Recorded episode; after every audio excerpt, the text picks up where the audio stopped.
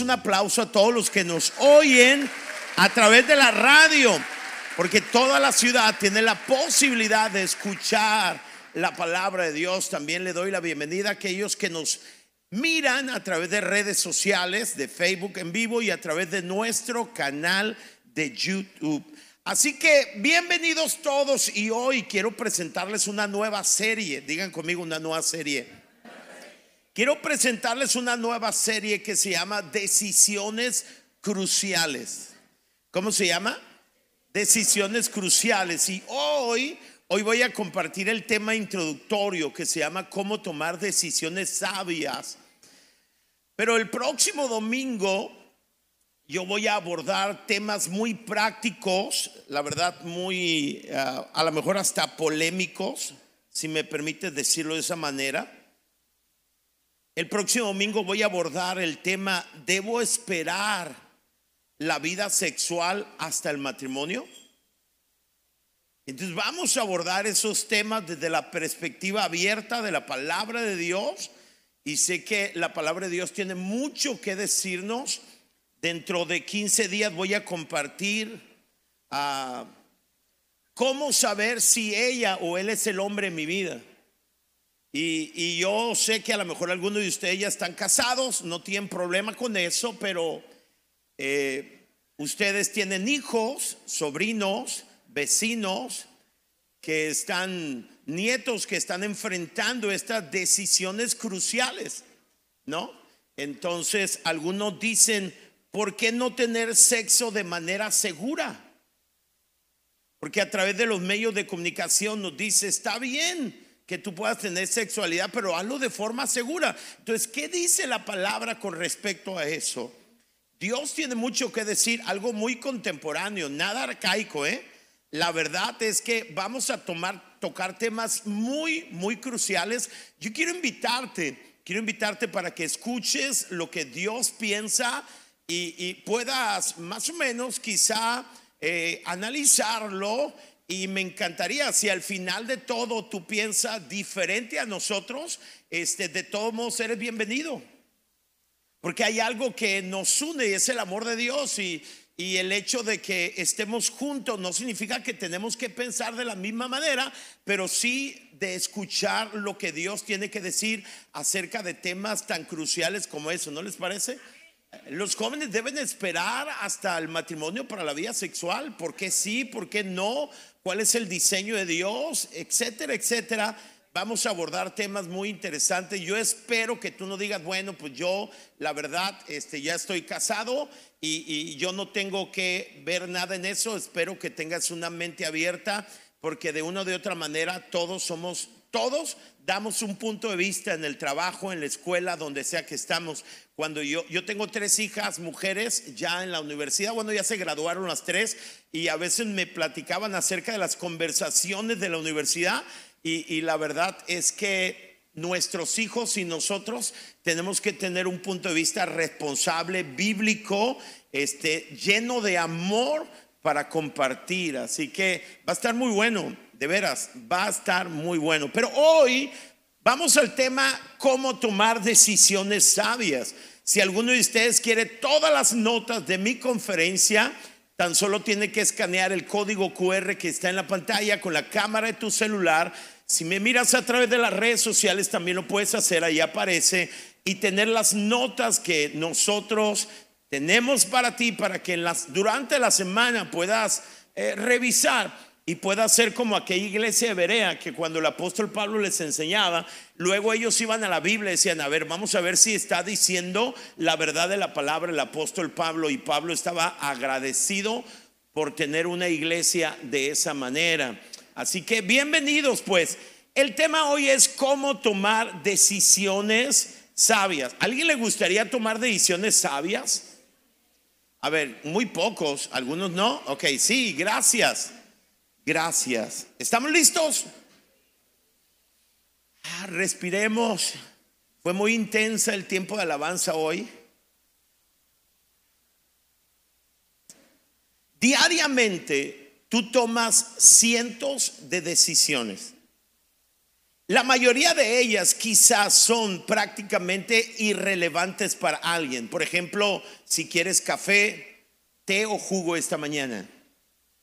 Pero otras son mucho más complejas. Por ejemplo, ¿debo aceptar un nuevo trabajo o permanecer en el que tengo? O sea, en medio, en medio de un mundo tan cambiante, tan complejo, ¿debo apostar por una nueva opción para mi vida o me quedo? Esas son decisiones más complejas. ¿Debo mudarme a una ciudad diferente? ¿Aceptaré el préstamo bancario para salir de mis problemas familiares o financieros? ¿Cederé a la presión de mi novio a tener relaciones sexuales? Estas decisiones y otras pasan pesan más porque impactan tu vida y la de los tuyos en muchas maneras. Entonces, todos los días tomamos decisiones, unas de menor impacto y otras de mayor impacto. La buena noticia es que Dios quiere ayudarte a tomar las mejores decisiones. Regularmente cuando pensamos nosotros en Dios, pensamos en aquel que está revisando si tus decisiones son buenas o malas para darte una recompensa o un castigo. No, Escúchame, Dios quiere ayudarte a tomar correctas decisiones. Sí, porque no podemos tener una buena vida si tomamos malas decisiones. O sea, no puedes aspirar a una buena vida, a la vida abundante que Dios diseñó para tu vida si tomas malas decisiones. Es por eso que hoy de forma sencilla, pero de forma práctica, quiero responder a cuatro preguntas trascendentales con respecto a nuestras decisiones. Esto espero que te ayude a tomar mejores decisiones. Cuatro preguntas fundamentales. Regularmente mi manera de enseñar tiene que ver con preguntas, porque he descubierto que las preguntas correctas generan respuestas correctas. La primera pregunta que debo responder es, ¿Por qué debemos planear tomar buenas decisiones? Y quiero hacer un, espacio aquí para decir esto, las buenas decisiones ah, no son algo impensado, debemos planear y hacer todo lo posible para que podamos tomar buenas decisiones. Pero ¿por qué yo debo planear tomar buenas decisiones? Tres respuestas fundamentales. Número uno, tus decisiones definen la dirección, la calidad y la historia de tu vida. Tú hoy estás donde estás en gran parte por las decisiones que has tomado. Si no te gusta la vida que vives, estarías desaprobando las decisiones que tomaste en el pasado. Y está bien si eso te invita a tomar mejores decisiones para construir un mejor futuro. Ahora, yo quiero que ponga atención, aparecerá en su pantalla. Tus decisiones junto con tu respuesta a las decisiones de otras personas, que también son decisiones, es decir, tú decides de qué forma vas a responder a las decisiones de las personas de tu vida. ¿Tiene sentido? O sea, lo voy a decir de esta manera, voy a hacer una pausa. Mi vida es el resultado de mis decisiones y de mi respuesta a las decisiones de las personas de mi vida. Lo digo de esta manera. Por ejemplo, tu padre cuando tú eras un pequeño se enredó con una mujer que no es tu madre y luego se fue de casa. Nunca más has sabido acerca de ello. Eso puede suceder en la vida de una persona. Tu padre tomó una decisión y son tus decisiones más tu respuesta a la decisión de tu padre lo, que, lo que determina en qué lugar estás hoy. Tú puedes, número uno, responder de manera sensata y correcta las decisiones de tu padre para luego perdonar y aprender o puedes reaccionar a las decisiones de tu padre. Eso te llevará a tenerle rencor, coraje, y eso afectará tu vida. Entonces, no son solamente tus decisiones, sino tu respuesta o reacción a las decisiones de las personas de tu vida, lo único que puedes controlar. Yo no sé, escuchen, qué va, qué va a pasar mañana. No sé, pero hay algo que sí puedo controlar. ¿Cómo voy o qué voy a decidir? Y cómo voy a responder a las decisiones de las personas de mi vida. Si reaccionas, es lo opuesto a respuesta. Digamos que la respuesta es racional, la reacción es emocional. Ahora lo leo y tendrá sentido. Tus decisiones junto con tu respuesta a las decisiones de otras personas, que también son decisiones, es lo único que puedes controlar en tu vida y lo que ha determinado en gran manera tu vida presente. En la vida podemos reaccionar o responder. Una reacción es emocional, una respuesta es racional y bien pensada.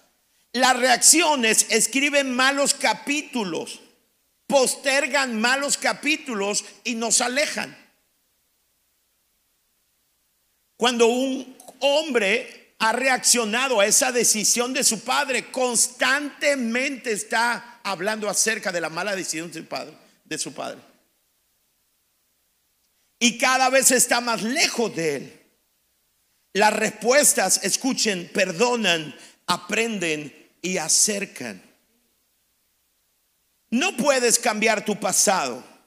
Tampoco puedes cambiar tu presente. Creo que puedes tener una mejor actitud en el presente pero no lo puedes cambiar. Pero sí puedes construir tu mañana a través de mejores decisiones ahora. Y lo interesante es que no solamente puedes construir un mejor mañana para ti, sino para los tuyos a través de las decisiones que hoy tomes hoy. Las decisiones que tomes hoy, perdón. Vean lo que dice el Salmo 25, el versículo 12 y 13. Es algo poderosísimo. Quienes ¿Quiénes son los que temen al Señor? Pregunta el salmista. Él les mostrará el sendero que deben elegir. Las personas que temen son aquellas que respetan y honran a Dios. Y aquellas personas que respetan y honras, honran a Dios, dice que Él les mostrará el sendero que deben elegir. Él les mostrará las decisiones que deben tomar.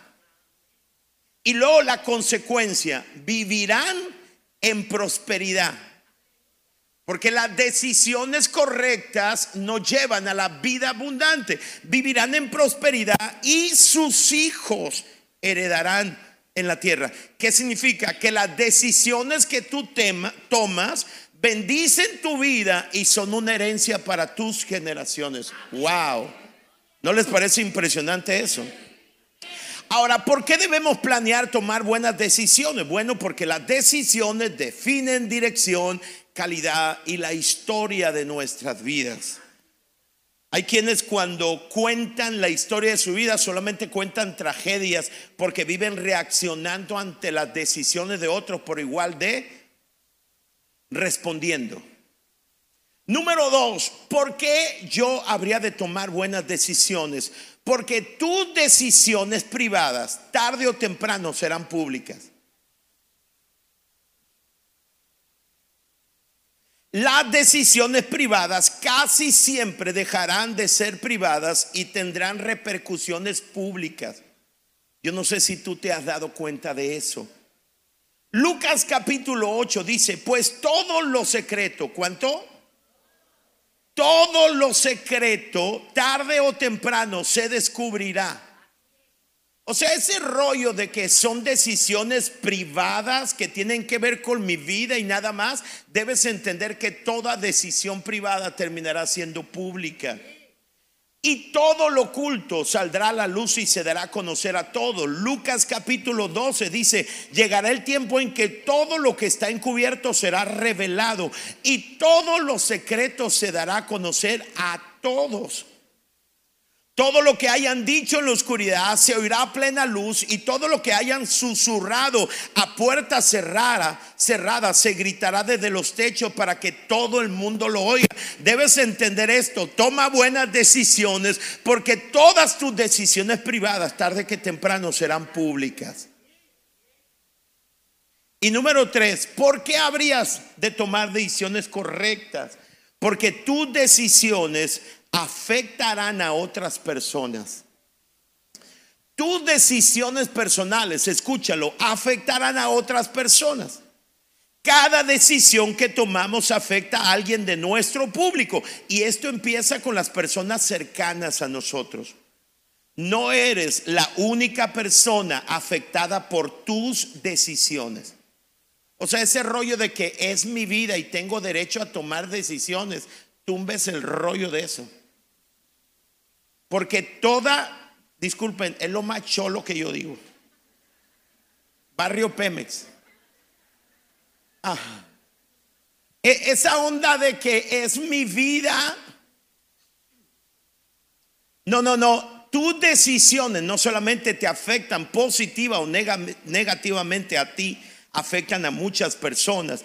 Fíjense cómo dice 1 Corintios 10, 24. No se preocupen por su propio bien, sino por el bien de los demás. Siempre que tomes una decisión tienes que pensar en los demás.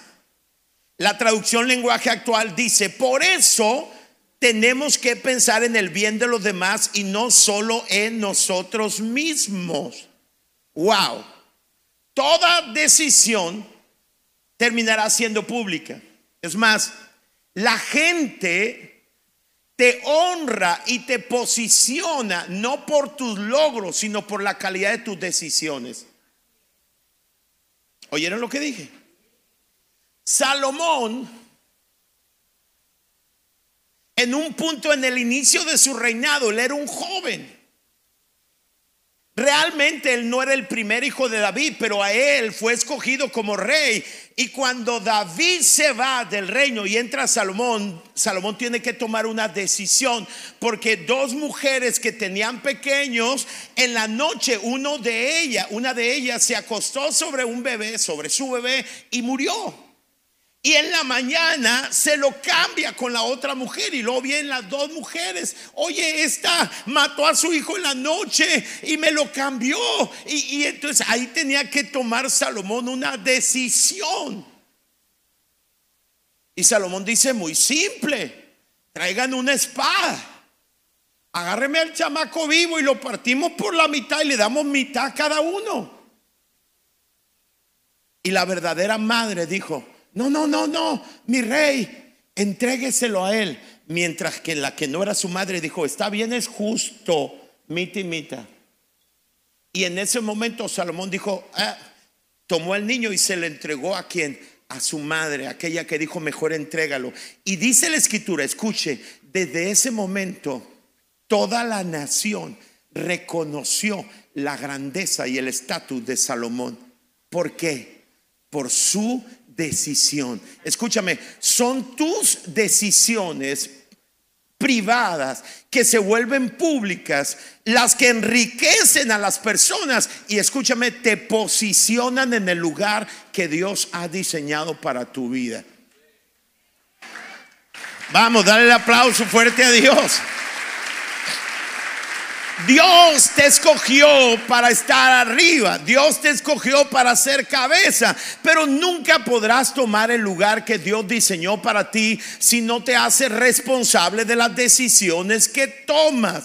Tu vida no está en las manos del destino, tu vida está en las decisiones que tomas y en la respuesta a las decisiones de las personas de tu vida.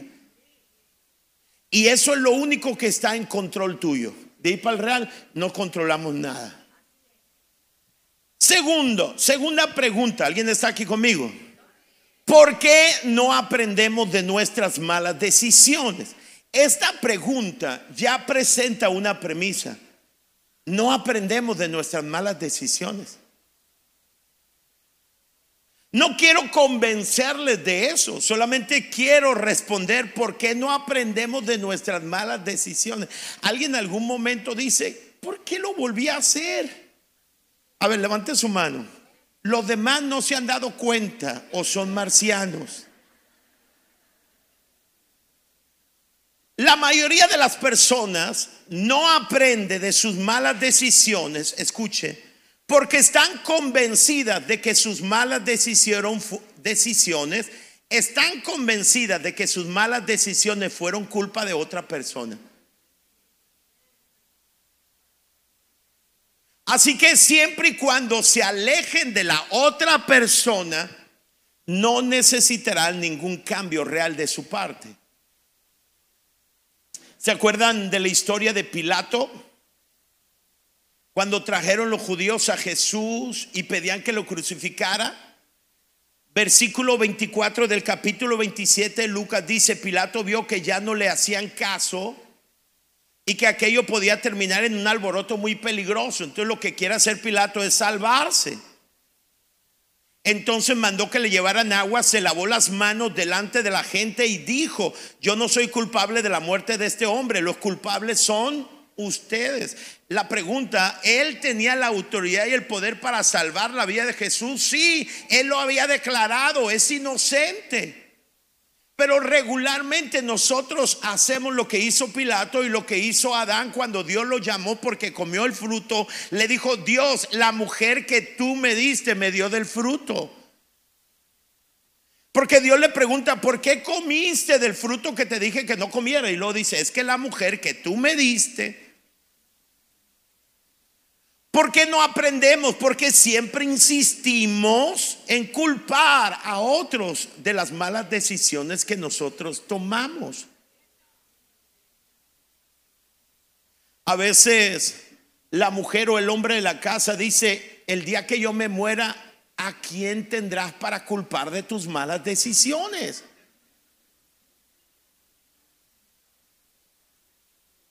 La gran mayoría piensan que el culpable principal y único de la crisis económica en nuestro país son los malos gobiernos del pasado. Pero yo conozco a muchas personas que vivieron en los malos gobiernos del pasado y viven una vida próspera. Pregunta número tres. Lo único que quiero decir es que no hay culpables fuera de nosotros, somos nosotros los responsables. Estamos aquí por nuestras decisiones y la respuesta a las decisiones de otros. A lo mejor la decisión que tomó el presidente de hace 15 años, no sé quién era presidente hace 15 años, no es mi papel. Pero a lo mejor una decisión que él tomó si afectó a tu vida. Sí, pero tu respuesta a esa mala decisión es lo que determina la posición en la cual tú estás ahora económicamente. Puedes reaccionar como culpándolo a él, pero eso no va a cambiar tu realidad ni tu futuro. Puedes responder al error de él y entonces hacer cambios para proyectar tu futuro. Es tu decisión. Tercera pregunta. ¿Alguien quiere escuchar la tercera pregunta? Sí, vamos, ayúdenme. ¿Por qué es tan complicado tomar buenas decisiones? ¿A poco no? Es tan complicado. ¿Por qué? Tengo cinco respuestas para esta pregunta. Número uno, nuestras decisiones están fuertemente influenciadas por nuestras emociones y nuestros gustos. Las investigaciones sugieren que no podemos tomar decisiones separadas de nuestras emociones, pues. Mire, si pudiéramos quitar las emociones a la hora de tomar decisiones, posiblemente tomaríamos mejores decisiones. Pero como siempre las emociones, y los latinos somos tan emocionales,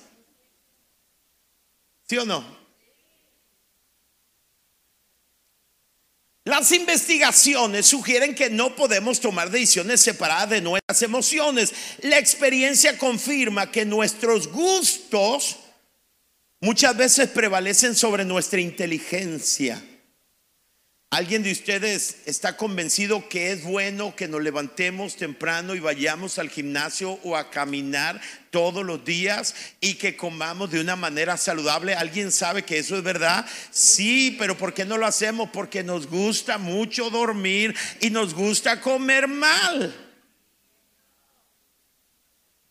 ¿Qué es lo que determina nuestras decisiones? Los flacos digan amén ante eso. Es su manera de, de llénense la boca de decir amén. Sí, muy bien. Y mientras los gorditos decimos infelices.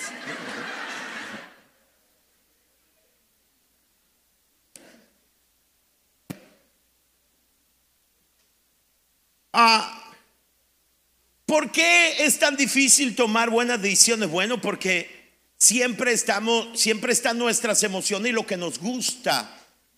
Segunda respuesta, ¿por qué es tan complicado tomar buenas decisiones? Porque muchas decisiones nos toman por sorpresa y nos presionan con el dicho, las oportunidades no esperan toda la vida.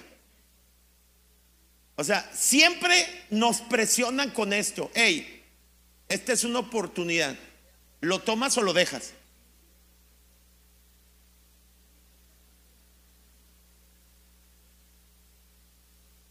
Cuando yo compré la tele de mi casa, les voy a contar eso porque eso es menos, no, les voy a contar lo tragedia de mi vida.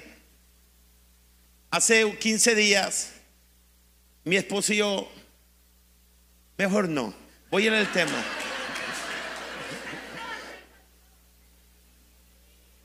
Hace 15 días mi esposo y yo, después de, de, los encuentros, ella y yo disfrutamos mucho un restaurante en Los Mochis y tomamos el auto y fuimos a los mochis a comer y cuando íbamos, ¿usted cree? Escuchando música, cantando juntos en el carro, o sea, bien buena onda. Nosotros tuvimos hijos a los 19, 20, 21 años, o sea que nuestras hijas ya están grandes y nosotros estamos plebes.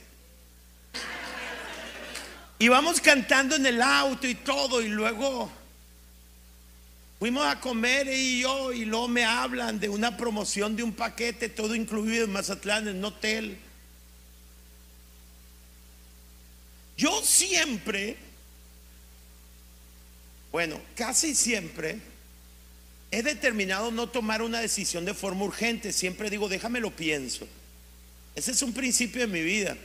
Por eso ahora yo no le debo nada a nadie, más que amor a mis padres y a ustedes. Pero yo no le debo nada a nadie, nada, no le debo, no estoy preocupado que tengo que hacer un pago. Yo no tengo problema porque yo no.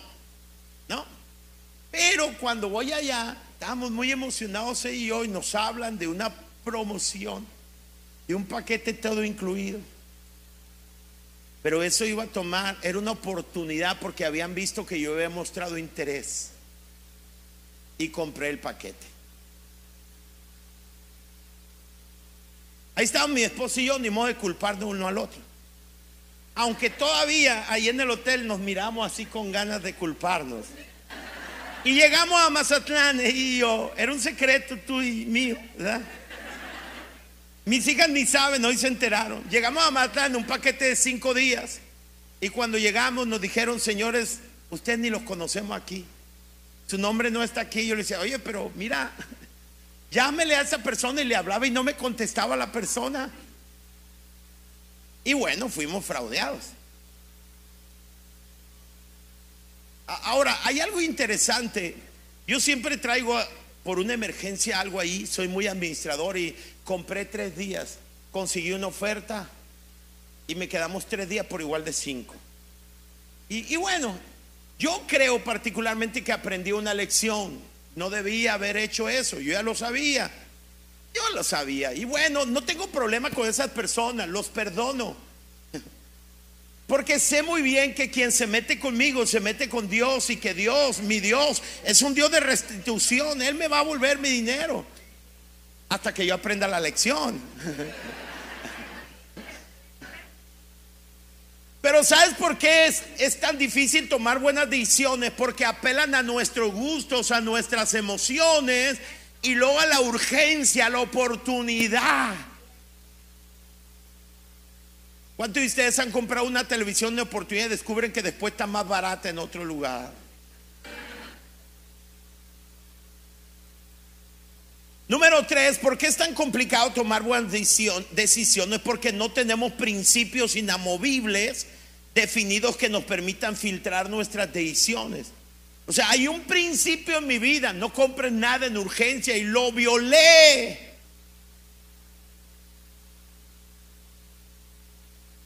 El culpable no fueron los fraudadores, Defraudadores fui yo. Yo dejé un principio en mi vida. Mira, cuando hay principios en tu vida normados por la palabra de Dios, el 90% de las decisiones ya fueron tomadas por tus principios. Por ejemplo, si alguna de ustedes, mujeres, yo voy en mi carro y se topa y me pide raite, yo no voy a pensarlo dos veces. Le voy a decir que no puedo. Ese es un principio en mi vida. No voy a subir a ninguna mujer que no sea mi esposa, mi carro, o mi madre, o mis hijas, a no ser que vaya mi esposa. Es un principio. Y un montón de decisiones ya fueron tomadas. Tenemos que tener filtros. Di conmigo, nos faltan filtros. Número cuatro, esto es fundamental. ¿Por qué es tan complicado tomar buenas decisiones? Porque no sabemos escuchar consejos. Lo voy a explicar. Escuche esto. No nos gusta sentirnos cuestionados acerca de nuestros juicios. O sea, cuando has tomado una decisión, la platicas con alguien. Y cuando esa persona te cuestiona tu conclusión, en el momento que nos sentimos cuestionados por igual de reflexionar, las defensas suben y la actitud para aprender disminuye. No soportamos ser cuestionados. Y luego vamos a nuestro recurso. Al fin y al cabo es una decisión personal. No tiene, yo, yo no tengo que estar de acuerdo contigo ni tú conmigo. ¿Para qué te conté? Mejor ni te hubiera contado. ¿A poco no? Siempre eres bien aguafiestas. Porque siempre nos radicalizamos. No soportamos cuestionamientos. Oye, pero lo vas a hacer así. Está, pero ya pensaste en esto. Uy, ni te hubiera contado. Porque sentimos que nos pisotean. Por igual de entender que es una invitación para reflexionar. Y número cinco, porque no es tan complicado tomar decisiones por las tendencias, la cultura. Éxodo 23 dice, no te deje llevar por la mayoría. La palabra de Dios para todos dice, no hagas cosas malas solo porque la mayoría de la gente las hace.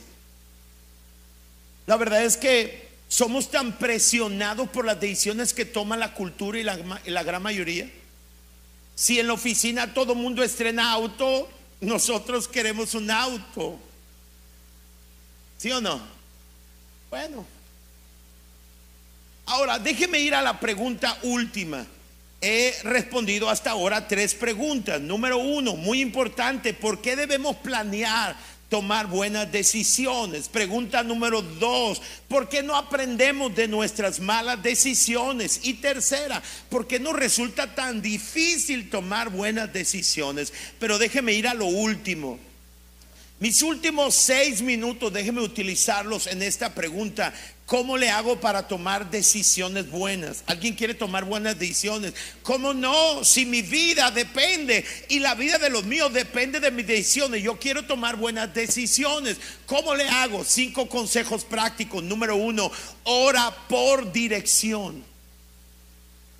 Hay algo fundamental. Antes de que hagas cualquier cosa, busca la perspectiva de Dios sobre el tema. Me encanta lo que dice Proverbios. Confía en el Señor con todo tu corazón. Y luego leanlo conmigo. No dependa de tu propio entendimiento. Busca su voluntad en cuanto en todo lo que hagas y Él te mostrará cuál camino tomar. Regularmente cuando alguien lee este pasaje, dice, ¿por qué Dios quiere estar en todo de mi vida? ¿Por qué Dios no me respeta mi privacidad? No, ese no es el punto. El punto de ese pasaje es la promesa de que Él te quiere enseñar cuál camino tomar. No se quiere meter contigo, quiere aconsejarte. Es una oferta oferta divina. Ahora escucha, si eres presionado a tomar una decisión sin tener el tiempo de consultar a Dios, no la tomes. Si hubiera pensado en esto. Ora, lee la Biblia. ¿Sabes por qué? Porque la voluntad de Dios siempre irá en la dirección de la palabra de Dios. Espera hasta que tengas la paz de Dios, aunque tus sentidos digan sí. Mira, si sabes qué hacer, no lo hagas, busca a Dios. Si no sabes qué hacer, busca a Dios. Mira lo que dice Santiago, la traducción del mensaje es poderoso. Todos se saben, si alguno tiene falta de sabiduría, pídasela a Dios. Pero vean cómo lo dice la traducción del mensaje. Si no sabes qué hacer, ora al Padre. A Él le encanta ayudar. ¿Sabes? Ese es el Dios nuestro. Que le encanta ayudar. Obtendrás su ayuda sin echarte nada en cara. Ahora sí vienes, ya que la has regado toda tu vida. Ahora sí vienes conmigo. Dios nunca hará eso. Dios siempre está disponible. Ese es el Dios nuestro. En el Salmo 119 dice, guía mis pasos conforme a tu palabra para que no me domine el mal. Pero me encanta como dice la palabra de Dios para todos. Dice, para que nada malo me suceda. Si tú tomas correctas decisiones, habrá menos lamentos en tu vida. Si no quieres que algo malo te suceda, toma buenos, buenas decisiones. Y dice, guíame conforme a tu palabra. Lo primero que tienes que hacer es ora por dirección. Si sabes qué hacer, no lo hagas. Busca la dirección de Dios. Si no sabes, busca la dirección de Dios. Número dos, infórmate profundamente acerca del tema.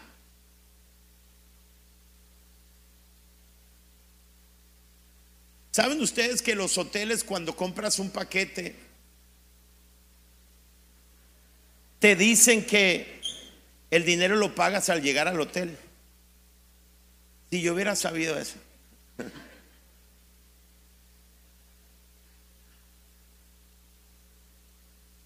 De acuerdo con el Departamento del Trabajo en Estados Unidos, escuchen esto, el 90% de todos los nuevos negocios fallan dentro del primer año. Déjenme ponerlo gráficamente. De cada 100 negocios, después de un año, 90 cierran. Pero escuche esto. Y de los 10 que quedan, 9 de ellos fallan dentro de los 5 años, primeros 5 años. O sea, de los 100 negocios, 99 cierran después de 5 años. ¿Por qué? Este estudio nos da unas respuestas. Esos negocios están basados en el entusiasmo irracional. Tienen una gran idea y sobre todo si esa gran idea tiene que ver con sus gustos. ¿Cuántos de ustedes han soñado tener un negocio de comida? ¿Y cuántos de ustedes les gusta comer?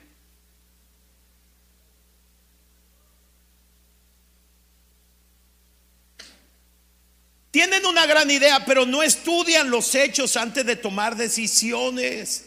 Escuchen, no hay contradicción entre la fe y los hechos y es sabio investigar todo lo que puedas antes de tomar una buena decisión o una decisión. Vean lo que dice Proverbios 13. El sabio piensa bien lo que hace, el tonto deja ver tres puntitos. Yo me sentí así cuando estaba ahí en el lobby del hotel y lo digo, mi nombre está nombre de Claudia Vilés. Señor, aquí no hay nada. ¿Cómo no entro hoy? Salgo hasta el sábado. Señor, lo fraudearon y lo volteé a, a, ver a mi esposa y, ni modo de culpar porque estábamos los dos ahí. Entonces, no había nadie. Es más, que si hubiera estado una de mis hijas ahí, la hubiéramos culpado a ella. No hubieras dicho, ¿sí o no? Proverbios 18, 13. Precipitarse a responder antes de escuchar los hechos es a la vez necio y vergonzoso. Precipitarse. Infórmate. Consejo número 3. ¿Lo quiere escuchar? Que pasen los muchachos de la alabanza. Pide consejo. Habla con alguien que haya tomado una decisión similar. Habla con amigos que conozcan tus debilidades. Aprende a pedir consejo. Vean lo que dice Proverbios 24. Dice, quien quiere pelear primero debe pensar. quien quiera ganar debe saber qué? Escuchar. ¿Alguien quiere ganar en la vida? Levante la mano quien quiere ganar en la vida. Tiene que aprender a escuchar. Wow, escuche esto. Es sabio aprender de la experiencia, pero es más sabio aprender de la experiencia de otros. En la vida hay la ruta dolorosa, la ruta que te estrellas y aprendes. Pero es la ruta que más fácil, la que ves la nariz de tu compañero y pones tu barba a remojarlo, ¿entiendes? No tienes el tiempo para aprender todo de la experiencia personal. No tienes el tiempo de cometer todos los errores en la vida. La vida es demasiado corta para aprender todo por prueba y error. Pero puedes aprender de los éxitos de otros y puedes aprender de los errores de otros. Vean lo que dice Proverbios 15. Los pensamientos son frustrados donde no hay consejo. Más en la multitud de consejos de consejeros se afirman.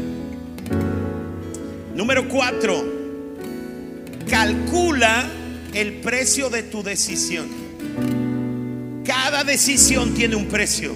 Te costará tiempo, dinero, energía, reputación, talentos y recursos. Mira, hay decisiones que han afectado tanto tu reputación que te va a costar demasiado levantarte de ese lugar. Pero minuto de placer. Y por último, voy a ir al último consejo que es determinante. Pregúntate cómo tu decisión afectará a otros. Uno de los mayores errores que cometemos en la vida es olvidar lo mucho que nuestras acciones influyen en las personas que nos rodean. Cada día eres tentado a tomar decisiones que pueden ser lo mejor para ti, pero no podrían tener un efecto devastador, pero que podrían tener, perdón, un efecto devastador en las personas que te rodean. Si quieres tomar decisiones sabias, debes preguntarte, ¿de alguna forma mi decisión afectará a otras personas? Uno de los consejos que yo le doy a los jóvenes es este. Si por la ruta que tú vas, Quizá puedes tener mucho placer, mucho dinero, lo que tú quieras, pero no alegra el corazón de tus padres. Estás en la ruta equivocada y vas a desembocar en muerte porque hay caminos que al hombre le parecen rectos, pero el final es un camino de muerte. Siempre que vayas a tomar una decisión, pregúntate cómo tu decisión afectará a las personas a tu alrededor.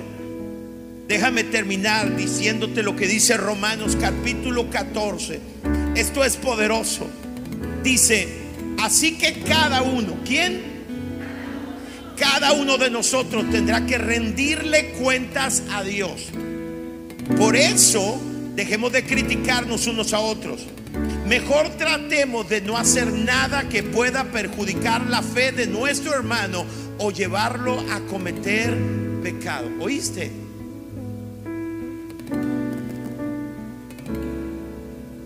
Miren, en situaciones donde claramente no hay ni bueno ni malo, debes preguntarte a ti mismo, ¿de qué manera mi decisión afectará a los demás? Y este es el quinto consejo. Pregúntate cómo tu decisión afectará no solamente tu vida, a los demás. Si puedes obedecer estos cinco consejos, puedes gritarlos conmigo. Número uno, busca dirección. Número dos, infórmate mucho acerca del tema. Número tres, ¿eh? pide consejo. Número cuatro, calcula el costo. Y número cinco, pregúntate de qué manera afectará a los demás.